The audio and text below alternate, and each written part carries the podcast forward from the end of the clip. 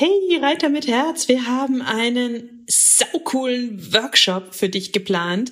Wir geben dir eine geniale Sitzhilfe. Außerdem sagen wir dir, wie du die häufigsten Fehler in Schritt, Trab und Galopp vermeiden kannst, sodass du sofort danach besser reiten kannst. Und das Beste ist, er kostet exakt null Euro. Es gibt nur fünf Termine, also geh jetzt schnell auf www.pferdeflüsterei.de slash Reitworkshop und melde dich ganz schnell an und such dir deinen Wunschtermin aus. Pferdeflüsterei to go, der Podcast für Pferdemenschen mit Herz.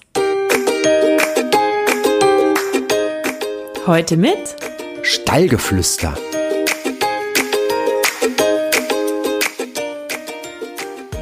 Hallo und einen wunderschönen guten Morgen. Ich hoffe, du hattest auch diese Woche wieder so viele magische und glitzernde und wunderschöne Momente mit deinem Pferd.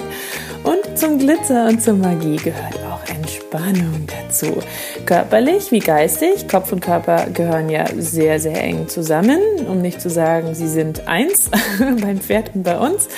Und ich meine, der Traum von einem entspannten Pferd, egal ob es beim Training um Losgelassenheit geht oder beim Geländegang um Gelassenheit oder um Stress bei ähm, Pferden und äh, damit zusammengehörend eine wunderschöne Instant-Entspannung, ist total wichtig und ein riesen, riesen Punkt, den wir vielleicht im Alltag gar nicht immer so im Kopf haben. Das Pferd erstmal entspannt sehen zu wollen, egal ähm, was wir tun. Das kann auch ein super Trainingsthema sein und auch ein super Ding, worauf wir uns fokussieren können, dass wir immer schauen, ist es entspannt, ist es einigermaßen harmonisch, fühlt es sich einigermaßen leicht an. Und damit dieser Entspannungsfaktor bei dir hoch 10 geht, habe ich mir meine Herzenstrainerin Hero geschnappt und wir sprechen über ihre Tipps und Tricks für mehr Entspannung beim Pferd. Und zwar auf Clubhouse haben Hera und ich gesprochen. Und damit du auch was davon hast, weil sehr viele noch nicht bei Clubhouse sind, habe ich das Ganze mit aufgezeichnet und hier in den Podcast gepackt. Und ich freue mich total auf das Thema Entspannung beim Pferd.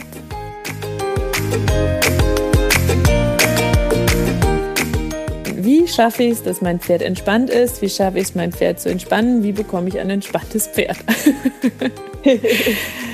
Und ich glaube, das ist auch so ein Herzensthema von dir, gell? Entspanntes Pferd. Ich finde, es ist die Basis oder es sollte die Basis sein für alles, weil äh, wenn mein Pferd nicht entspannt ist, dann sind irgendwelche Grundbedürfnisse noch nicht befriedigt, beziehungsweise dann haben wir noch keine äh, erfolgreiche Kommunikationsbasis. Und deshalb rede ich so viel über Entspannung, weil es einfach der erste Schritt in eine erfolgreiche Partnerschaft ist oder in ein erfolgreiches Pferdetraining für mich. Ja, du bist ja auch Showfrau, ne? Du hast auch Stuntshows und alles. Also deine Pferde müssen durchs Feuer gehen, die müssen Feuerwerk äh, mit dir durch die Gegend äh, tragen, sozusagen, weil du es dann an deinem Rücken hängen hast und tiefenentspannt irgendwelche hängenden Menschen durch die Gegend galoppieren, Indianer, Cowboys und andere Sachen mitmachen.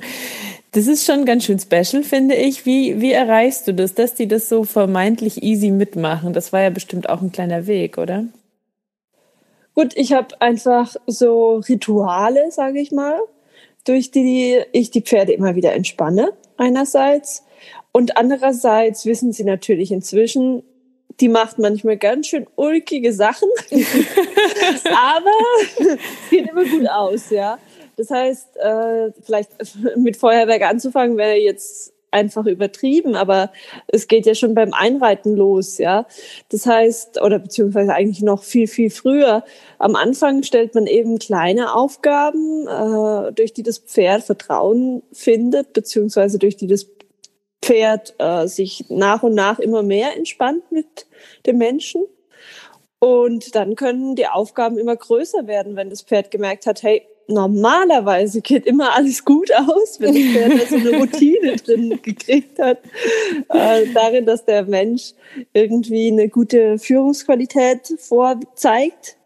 Mhm. Und dann äh, darf man kreativ werden, so wie ich es eben. Dann kann man auch durchs Feuer gehen mit dem Pferd. genau. ja, großes Ziel, das gehen wir auch noch mit Carrie an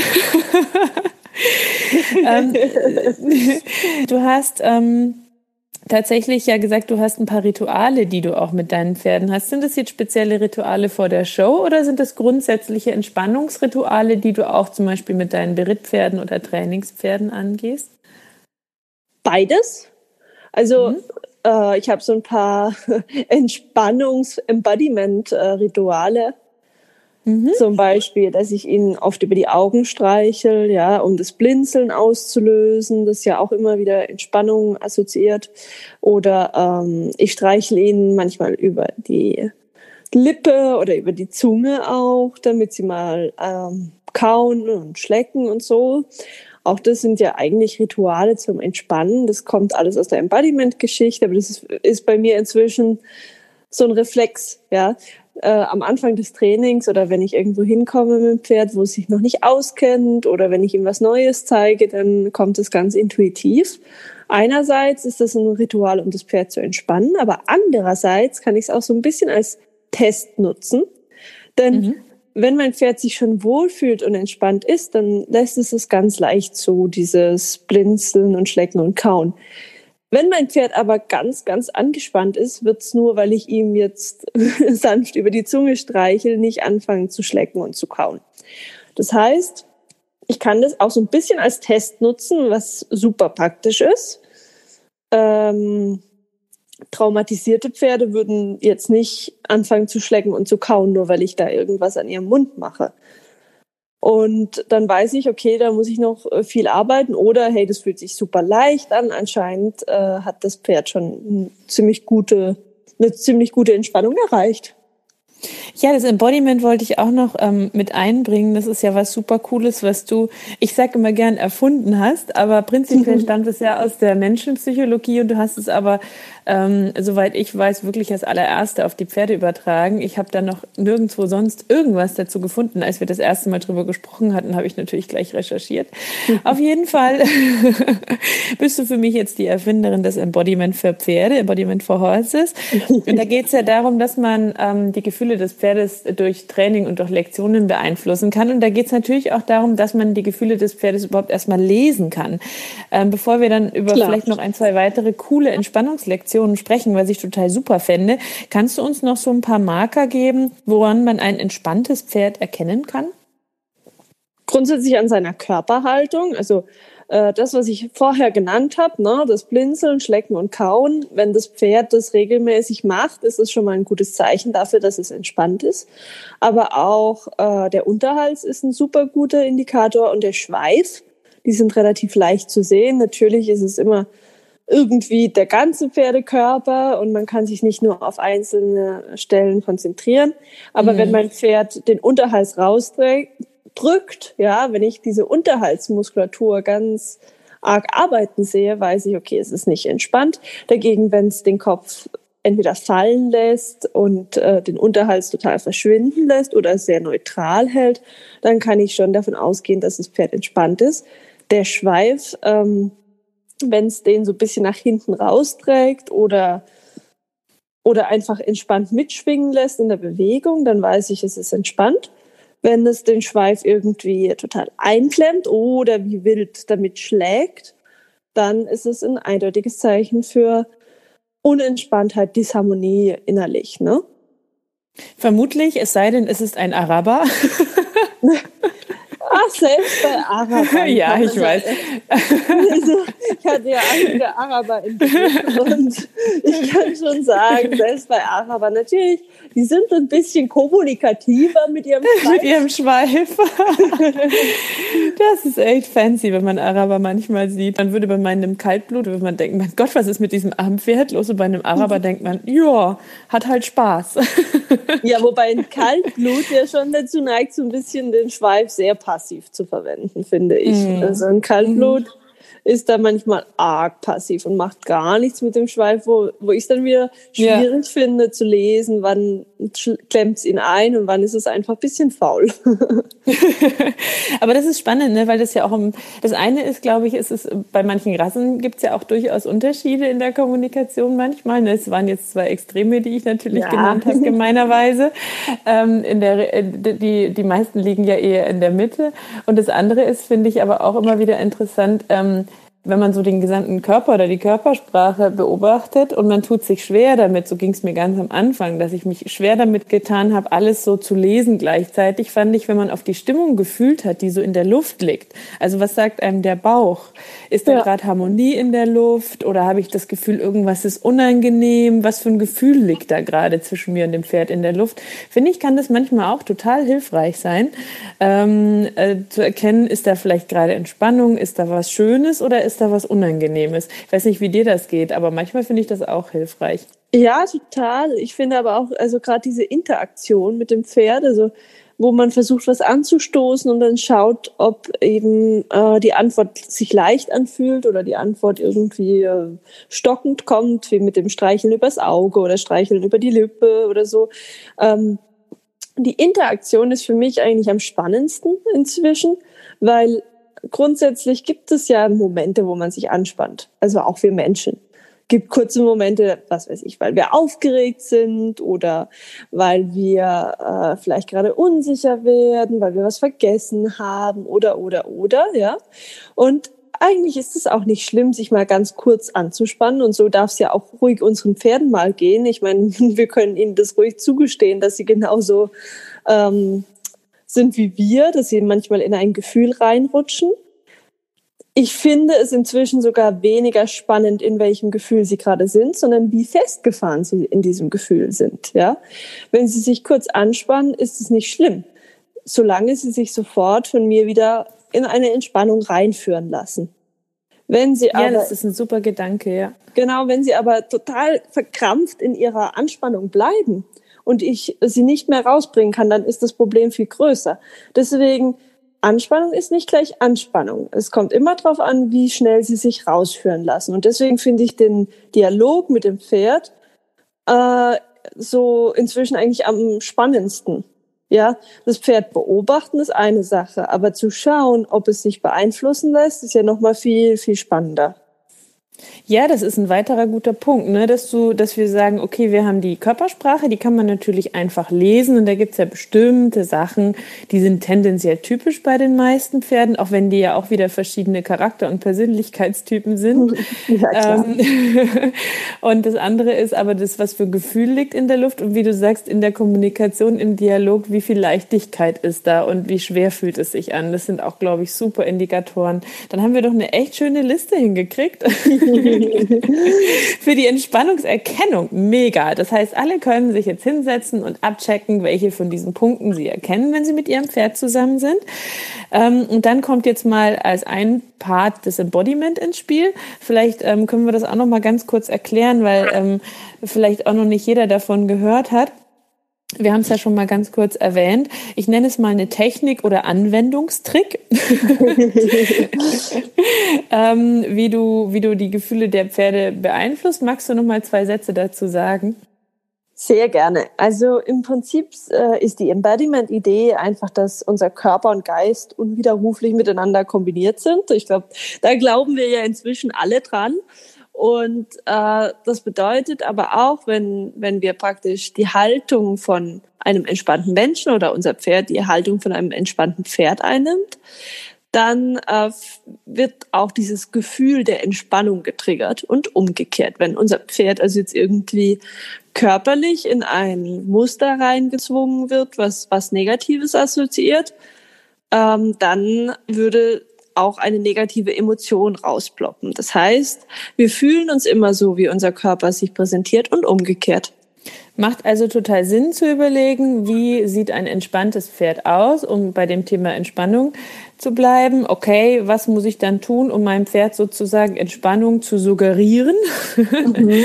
damit dann die Gefühle dem Körper folgen. Ne? Das sind ja dann, gibt's für alle Gefühle, ähm, haben wir auch in, äh, in dem Kurs bei uns im Campus mit dir, ähm, wo, wo wir alle Gefühle so durchdeklinieren und man gucken kann, okay, was ist, wie kann ich ein Pferd motivieren, wie kann ich ein Pferd Mut machen und wie kann ich einem Pferd Stress nehmen mit bestimmten verschiedenen Lektionen, was ich total spannend finde. Und du hast ja schon erwähnt, dass du, das eine ist ja das über die Augen streicheln und zum Kauen und Schlecken anregen und so weiter und so fort. Aber du gehst ja im Training auch noch viel weiter. Ähm, wenn wir sagen, wir wollen ein entspanntes Pferd im Training oder ein entspanntes Pferd im Gelände oder so, hast du bestimmt noch ein paar Tipps und Tricks für die Hörer ähm, parat. Ähm, mhm. deswegen mhm. dachte ich, gehen wir vielleicht mal einfach durch, was man der Reihe nach machen kann und wo Entspannung vielleicht auch für uns Pferdemenschen mit dem Pferd besonders erstrebenswert ist. Beispiel eins Entspannung, Losgelassenheit beim Training. Also ich muss ja off-topic sagen, deine Lockerungsübungen sind bei Kerry Gold wert und waren bei Kerry Gold wert. Ähm, das äh, sind äh, ja eine Kombination aus klassischen gymnastizierenden Übungen, aber mit so einem coolen Twist, der wirklich sehr, sehr viel bringt, finde ich. Und bei allen Pferden, die ich kenne, bei Menschen, die das mit ihrem Pferd machen. Ich glaube, man kann mit Fütterung manchmal auch was machen, also CBD und solche Geschichten. Aber was machst du, wenn du sagst, du hast ein Pferd, das ist im Training und das ist eben nicht so entspannt oder locker im Körper? Wie gehst du dann vor? Was sind so deine ersten Schritte? Im Körper? Also mhm. du meinst rein körperliche Entspannung? Ich meine jetzt ja. körperlich, genau. Weil über den Kopf haben wir schon ein bisschen gesprochen, genau. können also, wir aber noch reden. Aber ich möchte das einfach nochmal betonen, dass es auch den Zuhörern total klar wird, dass das ein Riesenunterschied ist, ob mein Pferd körperlich oder geistig angespannt ist. Und körperlich kann es ja ganz viele äh, Gründe haben. Da hast du auch genau richtig gesagt, dass die Fütterung ein Riesenthema ist. Ich meine, es gibt erstens Pferde, die halt sehr anfällig sind, zum Beispiel Pferde mit PSSM. Wenn ich Absolut, denen Heide ja. fütter oder Zucker oder so, dann geht's ihnen körperlich nicht mehr so gut, ja, sage ich jetzt mal gelinde ausgedrückt, oder sie spannen sich körperlich an. Ähm, aber da gibt's noch ganz viele mehr, äh, ganz viele Beispiele zusätzlich. Ähm, es gibt aber natürlich auch Pferde, die irgendwie körperliche Blockaden haben. Also für mich ist es auch wichtig, die Sache ganzheitlich zu betrachten. Ich finde regelmäßiger Osteopathenbesuch und ja. Zähne machen und so. absolut, absolut, da hast du so recht. Aber ich glaube, das sind so Grundsatzdinge, das ist total wichtig. Gut, dass du das sagst. Na klar, der Osteopath sollte vorbeikommen, der Zahnarzt sollte vorbeikommen, das Futter sollte gesund und artgerecht sein. Die müssen laufen können, gute Haltung und so. Aber gehen wir mal davon aus, ja, Hufbearbeitung, Riesenthema. Ich glaube, wir müssen noch fünf oder zehn Talks machen, allein zu all diesen Einzelthemen. ähm, aber gehen wir mal davon aus, dass wir ein Pferd mit einigermaßen gut bearbeiteten Hufen haben, das auch einigermaßen artgerecht genau. ernährt wird, in einem Offenstall steht, genug Bewegung hat Super. und ähm, keinerlei osteopathische Blockaden, gutes Heu. Und ähm, es geht jetzt darum, es ist einfach noch nicht so recht locker, noch nicht so recht äh, gut gymnastiziert oder hat so ein bisschen ein steiferes Bewegungsbild oder so. Ähm, wie hilfst du dem erstmal körperlich? Weil wie du sagst, das eine ist die Entspannung im Kopf, da können wir auch noch ein bisschen drüber reden. Das andere ist aber natürlich auch die Losgelassenheit und die Entspannung im Körper, ohne die sie uns ja gar nicht gescheit tragen können. Genau. Und da gehe ich eigentlich ähm, wie so der klassische Dressurreiter vor, auch wenn ich nicht unbedingt reite. Ich mache das eigentlich am Boden, ja. Die erste Bestandsaufnahme, sage ich jetzt mal, äh, von den Blockaden oder so mache ich eher am Boden. Da setze ich mich nicht drauf, auch bei ausgebildeten Pferden, weil ich es auch sehen möchte. Das heißt, ich versuche erst mal zu schauen, läuft mein Pferd takt rein, läuft mein Pferd takt rein auf engen Wendungen, sowohl links als auch rechts. Ist da ein Unterschied links oder, oder rechts? Ist ein Unterschied, ob das Pferd gerade ausläuft?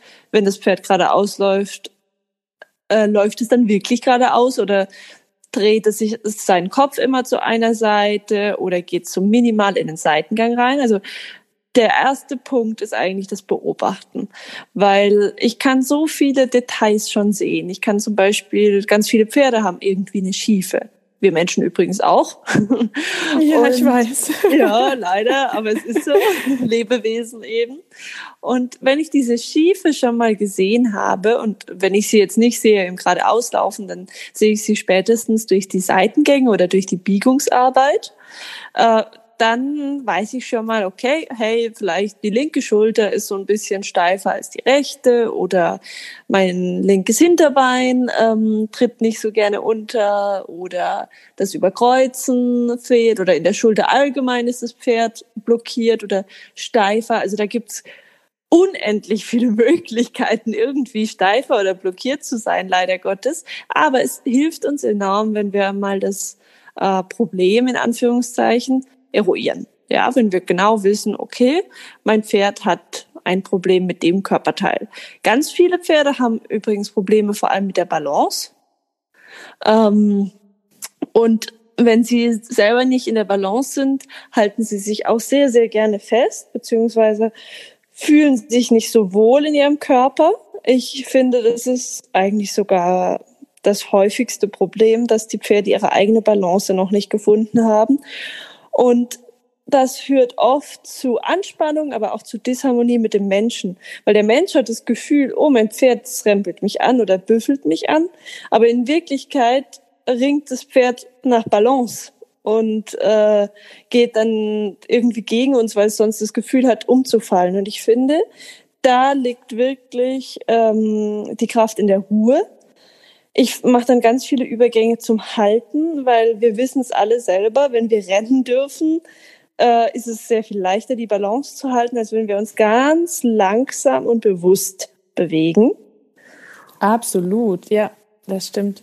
Und deswegen ist es für mich auch ganz wichtig, dass diese An Anfangsgeschichten ähm, einerseits, dass ich die jederzeit anhalten kann, auch aus dem Vorwärtsgehen, dass ich das Pferd wieder anhalten kann, aber auch, dass ich sie im Seitengang anhalten kann. Also ist mit eins der ersten Sachen, die ich mal teste, wenn das Pferd irgendwie äh, mir rüpelig vorkommt, kann ich es denn anhalten? Kann es denn seine Balance jederzeit auch im Stand wiederfinden?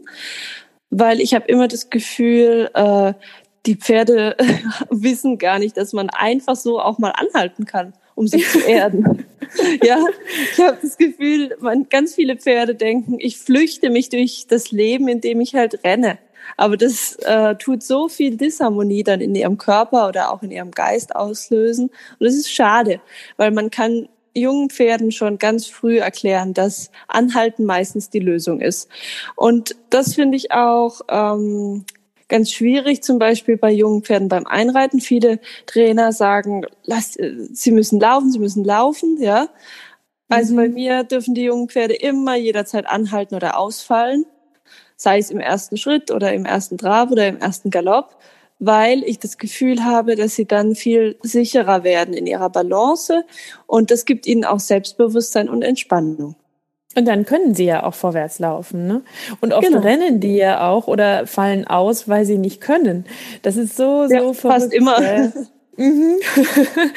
Aber das ist ja auch was, was man sich für ein erwachsenes Pferd nehmen kann. Also das muss ja nicht das junge Pferd Unbedingt, sein. Man könnte ja auch sagen, okay, pass auf, mein Pferd ist vielleicht ein bisschen rüpelig oder mein Pferd ist eigentlich verrückt, dass man denkt, dass ein Pferd für das Balance eigentlich ein Überlebensding ist.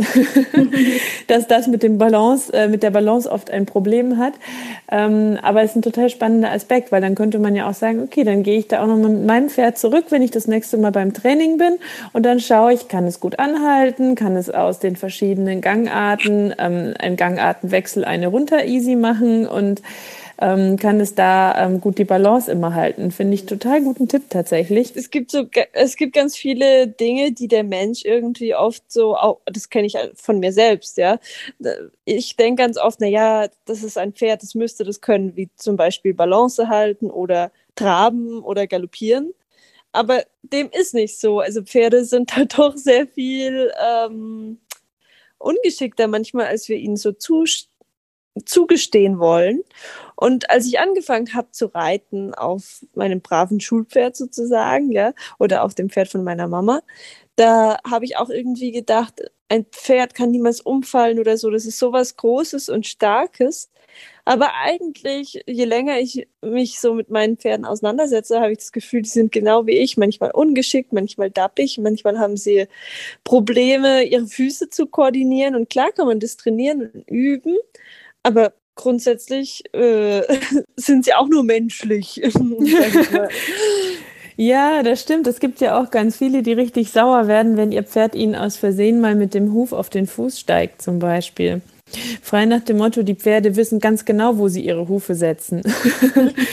Und ich glaube nicht, dass das immer so ist. Also ich glaube, dass es selten böse Absicht ist, wenn das passiert, sondern dass es meistens, wie du sagst, Tappigkeit ist. Das stimmt schon. Also ich denke, da hört man auch am besten auf sein Bauchgefühl. Es gibt bestimmt Momente, wenn ich äh, jetzt ein Pferd habe, das schon ganz oft seine Schulter gegen mich gedrückt hat oder so und ich das Gefühl habe, dass es überhaupt nicht meinen eigenen Raum berücksichtigt und dann steht es mir auf den Fuß, dann denke ich, könnte schon sein, dass es Absicht war. Ja, das ja, war einfach in dem Fall Test. stimme ich dir zu. Ja, das war dann einfach ein Test, ja, und dann mhm. hatte ich halt äh, vorher nicht klar und deutlich genug gesagt, dass ich meinen Bereich haben möchte. Ja. Aber es gibt natürlich auch mal einfach Dappigkeit und das müssen wir unseren Pferden auch zugestehen, ja. Ja, sie sind zwar perfekt, aber sie müssen nicht immer perfekt sein. so ist es.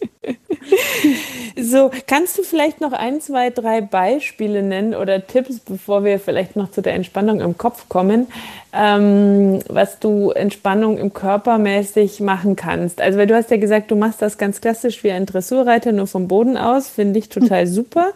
Macht auch, finde ich, wahnsinnig viel Sinn, dann sich nicht draufzusetzen und zu erwarten, dass das Pferd das mit einem obendrauf hinkriegt, ähm, gerade wenn man es nicht gut kennt und es erst kennenlernen muss. Ähm, aber was wären denn drei typische Übungen, die du dann mit einem neuen Pferd beispielsweise machen würdest? Gibt es da so Basislektionen, wo du sagst, die sind grundsätzlich gut, um von vorne bis hinten den Körper einmal ein bisschen durchzugymnastizieren? Oder ist das so individuell basierend auf deiner Analyse, von der du vorhin erzählt hast, dass es eh jedes Mal was anderes ist? Ähm, zum Durchgymnastizieren habe ich, glaube ich, keine drei Basislektionen, aber zum Testen oder zum Spüren, wo die Probleme sind, da hätte ich drei Basislektionen. Dann her damit. Gib sie uns, Hero.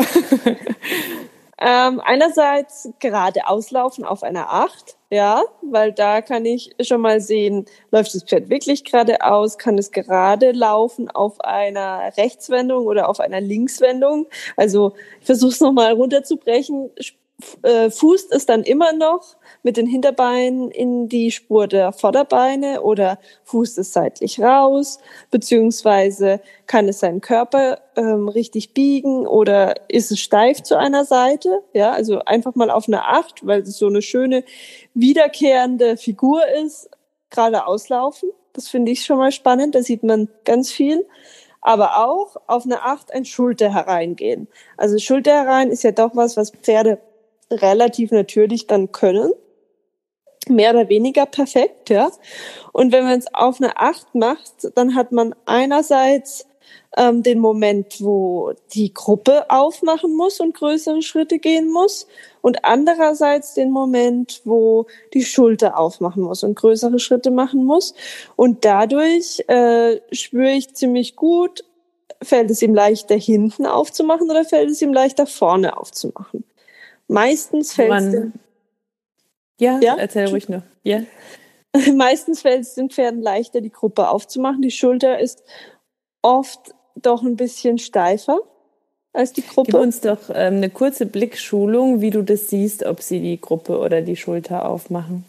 In erster Linie fühle ich, ob das Pferd die Lektion gerne ausführt, ob es den Takt sauber hält, ob es vielleicht gegen mich drückt, ob es äh, die Abstellung größer oder kleiner macht. Ja, es gibt ja Pferde, die übertreiben dann so maßlos.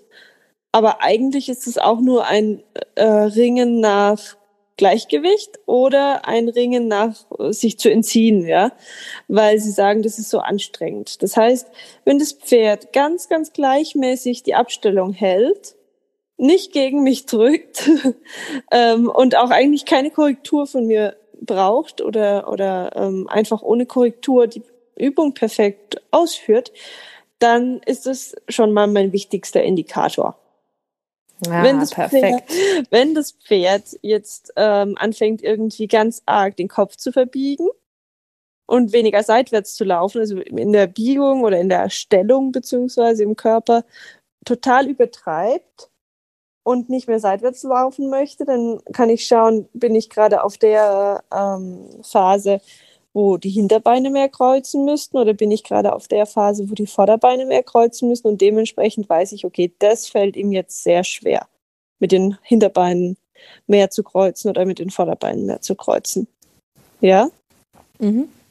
Also wenn es praktisch den Seitengang aufgibt, um sich mhm, dann zu ja. Du achtest also auf diese ganzen typischen Kleinigkeiten und versuchst auch auf das Gefühl zu achten, das du dabei bekommst. Das waren nämlich so die Marker, weil ich wissen wollte, worauf schaust du dann eigentlich ganz genau. Mhm. Dann, das war zwei, einen dritten hattest du noch? Ich würde wahrscheinlich aus dem Schulter herein auf der Geraden anhalten und rückwärts treten. Mhm. Weil das Anhalten eben ein ganz, ganz wichtiger Punkt ist. Auf eine Acht würde man aber fast alle jungen Pferde überfordern und deswegen auf der Geraden, um ähm, was Mögliches zu, zu liefern, ja. Und wenn sie leicht anhalten und leicht wieder seitwärts antreten, dann sagt es einerseits, dass sie eine gute Balance haben, aber auch andererseits, dass sie ihren Körper gut koordinieren, koordinieren können. Und wenn sie ähm, nun zum Beispiel das Schulter herein nicht wie vorher beibehalten, sondern die typischen Sachen machen, also sich zu arg verbiegen, den Seitengang aufgeben wollen, lieber zuerst einen Schritt nach vorne gehen wollen oder so, dann habe ich schon ganz viele Indikatoren, wo es vielleicht klemmen könnte im Körper. Und dann gehst du quasi weiter und sagst, okay, da ist es das, da ist es das, da ist es das, dann hole ich mir aus meiner Übungsschublade diese, jene oder die andere mehr aus bei dem Pferd beispielsweise. Genau so ist es. Das klingt total, ich finde, es klingt total gut und total sinnvoll, weil es sind ja schöne Schritte, die du der Reihe nach angehen kannst. Und ich glaube, das ist auch ein Riesenpunkt, da hatten wir es ja auch schon ein paar Mal davon, dass wir oft viel zu viel wollen von den Pferden, dass wir viel zu oft gar nicht so eine richtige Basis mit unseren Pferden haben. Auch wenn wir sie nicht als Jungpferd bekommen haben, sehe ich das ganz oft bei irgendwelchen Leuten, die sich ein sozusagen erfahrenes Reitpferd holen und dann tausend Erwartungen haben an dieses Reitpferd, auch im Punkto Reiten oder Entspannung oder allem, was möglich ist und was sie erwarten, was es können soll. Ähm, dabei ist die Basis eigentlich immer ganz einfach. Beobachten und Basislektionen machen und dann ähm, an die Problemlösung gehen. Ne? Im Grunde auch bei der Entspannung. Kann man das ja. so kurz zusammenfassen? also ich finde, es gibt da diese zwei Extreme. Es gibt äh, Menschen, die einfach sagen, na ja, ich habe ja ein fertiges Pferd sozusagen, ja. Das wurde schon geritten, das hat alles schon mal super geklappt, also muss es mit mir auch super klappen. Und dem ist halt nicht immer so. Der Mensch muss auch bereit sein, an sich zu arbeiten, weil das ist eine Partnerschaft, das ist ein Dialog. Das heißt, beide müssen irgendwie aufeinander zugehen. Und äh, man kann keine fertige Sache kaufen. Es ist ein Lebewesen, ja. Das ist das eine. Und dann gibt's aber auch wieder Menschen, die sagen, ich will ja nicht reiten, ich will ja, ich habe ja keine Ansprüche an das Pferd, ich möchte eigentlich nur äh, geliebt werden oder so. Und was ein Riesenanspruch ist, ne? was ja aber ein Riesenanspruch ist, genau. Es Absolut. Ist ein Riesenanspruch und auch mit solchen Pferden kann man Dinge tun, die ihnen gut tun. Weil nur weil wir nicht reiten, heißt es ja nicht, dass sie uns nicht äh, anvertraut wurden. Wir haben trotzdem die Verantwortung für sie und wir haben trotzdem irgendwie äh, die Pflicht, ihnen was Gutes zu tun, finde ich. Total. Das heißt ja nicht, dass das ist ja auch was, die strahlen ja auch mehr und wenn sie, ich sag mal, gymnastizierter sind oder lockerer oder egal ob Kopf oder Körper entspannter sind, dann sind sie auf der Koppel ja auch entspannter und zufriedener. Und dann laufen sie auch äh, schmerzfreier vielleicht. Je nachdem, und sie werden sie älter haben. und, und, und. Ja. Also, ich zum Beispiel, ich sage immer so, ich habe zwei Shetties, ich kann die nicht reiten und ich bin sie auch noch nie geritten, klar, logisch. Was, Hero? Was? aber das glaube ich ja fast gar nicht, wirklich. aber, aber trotzdem finde ich, es ist meine Verantwortung, dass es ihnen gut geht und dass sie entspannt sind, sowohl körperlich als auch emotional. Und das äh, gilt für alle Pferde, egal ob Bodenarbeit oder Reitpferd, definitiv, finde ich auch. Für mich war auch immer klar, wenn ähm, Carrie nicht gerne geritten worden wäre, dann wäre sie ein Leben lang ein Bodenarbeitspferd gewesen. ich bin froh, dass sie gerne geritten wird, ich mag es, aber ähm, und dann hätten wir auch viel gemacht und wir haben vorher auch viel gemacht, bevor ich sie geritten bin, ähm, weil ich glaube auch, dass es total wichtig ist, dass man man ähm, für Abwechslung sorgt, egal ob man sie reitet oder nicht. Und auch, dass man sie nicht nur reitet. Das ist ja die andere Seite der Medaille. Ne? Wir haben jetzt über die Menschen gesprochen, die vielleicht ganz viele Ansprüche an ihr Pferd als Reitpferd haben und ganz viele Ansprüche an ihr Pferd als Bodenarbeitspferd. ähm, oder als Begleiter oder großer Partner oder so. Aber auch nur geritten werden ist ja auch nicht besonders entspannend für das Pferd oder ähm, spannend, nicht entspannend, aber spannend vielleicht. entspannend kann es vielleicht sein, ja. Also äh, ja, ich denke, man kann auch im Reitpferdeleben ganz viel Abwechslung reinbringen. Es wäre mir zu langweilig, jeden Tag nur zu reiten. Ja, ich ich finde es spannend, auch mal von unten, auch weil ich das Pferd dann besser beobachten kann, weil ich seinen Körper ganzheitlicher sehen kann, weil ich seinen Gesichtsausdruck besser sehen kann und und und. Also ich, ich weiß noch früher in äh, den Stellen, in denen ich war, hieß es immer, oh, filmt mich mal, ich, ich weiß gar nicht, wie mein Pferd aussieht und so. Und heute denke ich immer, also ich weiß, wie meine Pferde aussehen und ich kann mir auch ziemlich gut vorstellen, wie die aussehen, wenn ich drauf sitze, mhm. weil ich weiß, wie sie aussehen, wenn ich sie am Boden arbeite. Und deswegen, ich finde es für mich auch spannend, sie am Boden zu sehen. Es ist auch ein bisschen, bin ich auch selbstsüchtig dabei. Ich sehe sie auch einfach gerne, weil ich sie wunderschön finde und weil es mir Spaß macht, sie anzuschauen. Ja, und weil es auch Spaß macht, mit ihnen auf Augenhöhe zu trainieren. Also sie wirklich zu sehen, wie du sagst. Hm, wir wissen ja, dass wir alle das schönste Pferd der Welt haben. Aber wir sind ein bisschen abgeschweift. wir sind abgeschweift. Genau, ich wollte auch gerade sagen, unser Thema ist doch nicht das schönste Pferd der Welt. Unser Thema ist doch Entspannung. Ich hab's. Nein, ich hab's. Nein, ich. ich glaube, alle denken gerade, ich hab's. ich glaube auch. Sag, wir haben ganz viel jetzt über körperliche Entspannung gesprochen, darüber, wie man sie erkennen kann. Du hast uns drei super coole Tipps gegeben. Wir haben auch die mentale Entspannung schon ein bisschen gestriffen mit dem Thema Embodiment. Und mhm. eine Frage, die super, super oft kam, auch auf Instagram, war äh, Entspannung beim Geländegang. Also, was machst du, wenn ein Pferd unentspannt ist beim Geländegang? Wie schaffst du es, dass du ein entspanntes Pferd im Gelände hast? Das waren zwei super oft gestellte Fragen, als ich meine Umfrage für unsere Talks gemacht habe. Ähm, hast du da vielleicht auch noch ein paar coole, schnelle, tolle, grandiose Tipps? Bin ich ein Voodoo-Kasten? ja, na klar. Ja, Warum klar, sonst bist gut. du hier? okay, ich gebe mir Mühe. Also Warte, ich werfe eine Münze ein, mal schauen, was rauskommt. Also, ein großer Punkt ist auch im Gelände eben die Embodiment-Lektionen äh, zu machen. Also das mache ich auch im Gelände. Man kann auch im Gelände über Augen und über Zungen und über Lippen streicheln, ganz klar. Logisch. Ähm, der nächste Punkt ist die Kleinschrittigkeit ich finde, man muss nicht gleich fünf Stunden ins Gelände gehen. Ich weiß, manche Trainer haben so ihre Lösung gefunden, dass sie sagen, okay, ich beiß mich einmal durch und dann ist gut. Aber ich bin da eher, eher vorsichtiger unterwegs. Ich mache erst eine kleine Runde und bleibt vielleicht sogar mit den Pferden teilweise sogar noch auf der Koppel.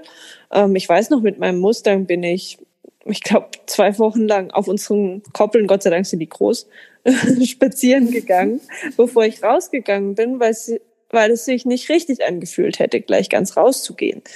Und wenn es dann sich richtig anfühlt, rauszugehen, dann gehe ich nur eine kleine Runde. Und wenn das dann gut klappt, dann vergrößere ich die Runde immer wieder. Ich denke, ähm, man kann da auch wieder ins Pferd reinfühlen. Wann fängt der Punkt an, wo es bisschen unsicher ist? Und dann würde ich erstmal versuchen, diesen Punkt ähm, abzumildern und das Pferd an diesem Punkt zu entspannen. Und aber auf keinen Fall würde ich in dem Fall dann über den Punkt drüber gehen, ohne irgendwie auf das Pferd zu reagieren. Ich kann ja zum Beispiel, da wo die Unsicherheit anfängt, anfangen, irgendwie Lektionen zu machen, durch die das Pferd abgelenkt wird. Ähm, zum Beispiel ein paar Seitengänge oder vielleicht ein paar äh, chillige Horsemanship-Lektionen oder so. Und wenn ich merke, mein Pferd äh, entspannt sich wieder, der Unterhals ploppt weg, es schnaubt ab, es blinzelt, es schlägt und kaut, dann sage ich, okay, wir gehen nach Hause und haben mit einem guten Bauchgefühl einen Schritt nach vorne ähm, bewältigt. Und am nächsten Tag schaffe ich es vielleicht 20 Meter weiter zu laufen. Oder 10 oder 2 Meter oder 2 Kilometer weiter, ja. Also ich, ich muss sagen, manchmal ähm, habe ich Angst, dass ich dadurch langsamer voranschreite, aber ich habe das Gefühl, dadurch, dass man so ein Miteinander installiert durch die Kleinschrittigkeit, ähm, ist es ganz oft so, dass man viel schneller voranschreitet. Glaube ich auch, würde ich auch sofort unterschreiben. Ich habe am Anfang auch gedacht, ähm, dass, dass es so ewig dauert, ähm, bis auch Carrie und ich Dinge schön hinbekommen haben. Aber ich glaube, es ist auch so eine Mischung ähm, aus dem Miteinander, was du meinst, da baut sich Vertrauen auf, da baut sich Beziehung auf, da kennt man sich mittlerweile, das Pferd kennt dich ja dann auch besser, es kann deine Reaktionen besser lesen und einschätzen und so. Und gleichzeitig, glaube ich, festigst du ja, wenn du am Anfang kleinschrittiger bist, die Basis so viel mehr und kannst sie dann auch in stressigen Situationen besser abrufen. Ja. Weil sie einfach klarer miteinander trainiert ist und dadurch entsteht auch eine feinere Kommunikation, die dann auch in angespannten Situationen fein bleiben kann, weil sie einfach so krass in, in, in dem Team Pferd-Mensch etabliert ist, sage ich jetzt mal. Naja, beziehungsweise, ähm, wenn man keine Rückschritte macht oder fast keine Rückschritte macht, dann ist es ein enormer Zeitersparnispunkt. Äh, ja, denn so viele Pferde rutschen halt doch in irgendwelche Probleme rein, weil man zu große Schritte gemacht hat oder weil der Trainer zu große Schritte gemacht hat. Und wenn man diese ganze Geschichte einfach überspringt und so Minischritte macht, dass, man, dass das Pferd sich gar nicht ähm, bemüßigt fühlt, Rückschritte machen zu müssen, ist das ein enormer, ein, ein enormes Zeitersparnis. Ja, und auch ein Riesenmotivator, das glaube ich auch. Und dann hast du vielleicht das Gefühl, dass du die ersten, keine Ahnung, Wochen, Monate oder Jahre, je nachdem, ob man Freizeitmensch oder Trainer, Profi ist, ähm, am Anfang lange brauchst. Aber ich glaube, dass du dann irgendwann immer wie so ein sich immer schneller drehendes Rad, immer schneller und schneller und schneller und dabei trotzdem leicht und weich Dinge miteinander erarbeiten kannst, weil alles andere schon so gefestigt ist. Ähm, glaube schon, dass das ähm, langfristig die schnellere Methode ist, aber auf eine super gute Art, weil es ja, ja das Lebewesen glaub, voll mitnimmt. Es geht aber relativ schnell, würde ich behaupten, bis dass man spürt, dass es schnell vorangeht. Also ich, ich weiß, ähm, wenn ich Pferde einreite, gibt es immer irgendeinen Moment, wo ich plötzlich das Gefühl habe, es ist selbstverständlich, dass ich reiten darf. Ja. Mhm. Ähm, plötzlich gibt es einen Moment, wo ich vielleicht einen schlechten Tag erwischen kann, wo das Pferd vielleicht steif ist oder lustloser oder energetischer als sonst, aber ich darf reiten. Das ist selbstverständlich, dass ich aufsteigen darf. Ja. Vielleicht nach längerer Aufwärmphase oder nach kürzerer Aufwärmphase, aber ich darf reiten und wenn ich drauf sitze, kann ich anhalten und losreiten. Und mhm. dieser Punkt ist immer so für mich der Knackpunkt plötzlich sind es Reitpferde. Und ich finde, äh, wenn ich so zurückschaue, ähm, ich habe früher auch mit einem Trainer zusammen, als ich Teenie war, mit einem Trainer zusammengearbeitet an unserem Stall und dem habe ich dann ein bisschen geholfen, die Pferde einzureiten. Und es hat Jahre gedauert, bis ich das Gefühl hatte, dass dann eine Selbstverständlichkeit sich einstellt. Und ich habe jetzt das Gefühl, die Pferde, die ich ähm, heute einreite, manchmal, da geht das vier bis acht Wochen. Ja, die können dann noch nicht sicher galoppieren, aber die wissen, okay, sie kann aufsteigen und da passiert nichts Schlimmes und die haben die Hilfen verstanden. Und ich finde, das ist natürlich ein ganz anderer Ansatz, weil die gehen vielleicht nicht super an die Hand oder würden kein Turnier gehen können, ja. Aber für mich äh, ist das immer ein Riesenschritt. Und für mich ist das ein ganz, ganz wichtiger Punkt, um den ich sehr dankbar bin. Ja, das kann ich mir sehr, sehr gut vorstellen. Und ähm, kommen wir wieder, wir schweifen immer ab hier, gell? kommen wir wieder zum Thema Entspannung zurück. Ähm, ähm, wir schweifen regelmäßig parallel ab, mal die eine, mal die andere. ähm, äh, final, ähm, um das zusammenzufassen, Entspannung im Gelände entsteht natürlich ähm, auch durch Routine, durch Miteinander, aber du machst es auch so, dass du, wenn du ein Pferd hast, und das ein bisschen kennst und mit dem rausgehst, dass du einfach schaust, wo ist die Komfortzone und ähm, du gehst nicht äh, endlos über diese Komfortzone hinaus, sondern du kratzt quasi immer so ein bisschen an der Komfortzone. Genau, genau. Also das ist aber nicht nur die Komfortzone vom Pferd. Viele Menschen haben da auch eine Komfortzone, ab der sie sich unsicher fühlen.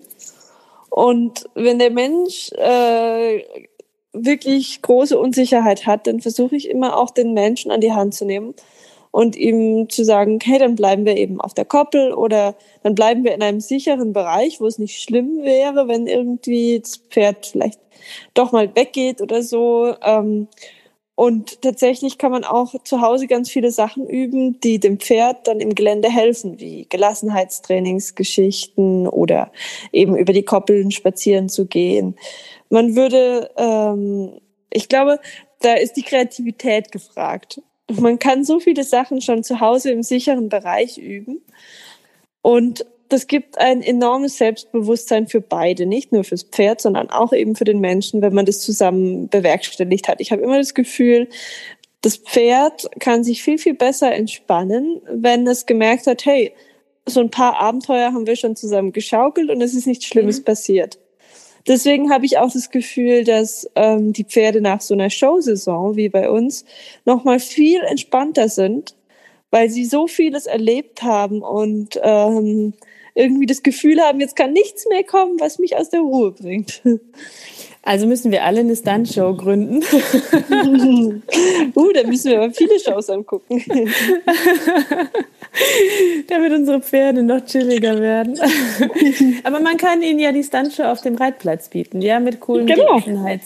und solchen Geschichten. Auch so Flattervorhang und all, all diese ganzen Sachen, von denen wir es vorhin schon mal hatten. Ähm, ich glaube, das erste Mal habe ich sowas mit Carrie gemacht, da war sie äh, vier oder so. Ähm, mhm. Und ein bisschen war es auch so, dass der, also der, jeder Flattervorhang war noch mal ein bisschen was anderes eine Zeit lang, aber man merkt über die Zeit, die man miteinander verbringt, schon, ähm, wie jedes äh, gruselige Ding weniger lange gruselig ist oder gar nicht mehr gruselig ist, je nachdem, was es ist, ähm, weil sie und ich einfach natürlich gelernt haben, wie du es gerade beschrieben hast. Wir können uns aufeinander verlassen und es passiert schon nichts wirklich Schlimmes. Und ich kann mir vorstellen, dass so eine Show natürlich das Ganze hoch 100 ist. mit Feuer und Publikum und äh, Bühnenaufbauten und woanders sein und all diesen Geschichten. Das ist natürlich schon ähm, was, was ähm, ja sehr, sehr safe macht, glaube ich, Pferd und Mensch. Aber im Kleinen kann man das seinem Pferd ja auch bieten, ne? mit einem Gelassenheitsparcours, den man sich kreativ ja. aufbaut. Ich sage immer ähm, zu meinen Schülern, sie sollen Pluspunkte sammeln. Und zwar Pluspunkte eben auf entweder der Beziehungsskala ähm, oder auf der Aufregung, also auf der Highlight-Skala, sagen wir mal dazu. Also jedes Mal, wenn das Pferd vertrauensvoll mit dem Menschen durch eine Aufregung durchgegangen ist, dann haben sie einen Pluspunkt gesammelt. Und ab dem zehnten Pluspunkt merkt man, hey, wird irgendwie leichter und ab dem hundertsten Pluspunkt fühlt man sich dann richtig cool zusammen. Und so mache ich es eigentlich mit allen neuen Pferden. Ich sammle Pluspunkte, ja. Am Anfang sind es kleine Pluspunkte. Wir laufen von der Box zum Putzplatz, ja. Und es hat funktioniert. Und dann laufen wir vom Putzplatz zum Reitplatz und es hat funktioniert. Und dann laufen wir über was drüber und es hat funktioniert, ja. Und jeder Pluspunkt schmeißt einen irgendwie zusammen. Man das ist ein schönes, Super, super schönes Schlusswort, finde ich, Hero. Dem ist nichts mehr hinzuzufügen. Wir müssen einfach Pluspunkte mit unseren Pferden sammeln. Und ich glaube, nein, aber es ist wirklich, ich finde das total schön, weil das ist ja ein nettes Bild. Das kann man sich vorstellen wie so ein Pluspunkte-Sparschwein. ähm, egal um was es geht, ja auch Beziehungsebene. Du sammelst ja auch natürlich Pluspunkte, wenn du einfach zuhörst und merkst, an welchen Stellen wird das gern geputzt und an welchen nicht und nicht einfach nur drüber bürstest oder oder welchen Huf gibt es gerne länger und welchen gibt es nicht so gern und darauf Rücksicht nimmt oder wie wird es gerne aufgehalftert und darauf Rücksicht nimmst, das sammelst du ja auch im Grunde ganz viele Pluspunkte die ganze Zeit, wenn du ein bisschen achtsam mit dem Pferd bist. Und das kannst genau. du ja auf alles bis zum ganz großen aufweiten. Und wahrscheinlich, wenn du auf allen Ebenen, äh, Beziehungs-, Entspannungs-, Gelassenheits-, Trainingsebenen, vielleicht diese Idee vom Pluspunkte sammeln ein bisschen im Hinterkopf hast, dann ähm, tust du ja auch für die Grundentspannung und das Miteinander unglaublich viel innerhalb von kürzester Zeit. Ich finde das einen total schönen Abschlussgedanken. Ja, und da lohnt sich eben die Kleinschrittigkeit, weil man darf nicht vergessen, diese Pluspunkte können einem zwar nicht total weggenommen werden, aber wenn irgendwas Doofes passiert, äh, gibt's dann auch wieder ein Minus auf diesem Konto, ja. Mist. Und das, da war der Haken. Ja, ich musste den Haken schon noch kurz erwähnen. ja, und wenn aber nichts Doofes passiert, dann hat man irgendwann ein riesig volles Sparschwein und traut sich richtig mutige Sachen.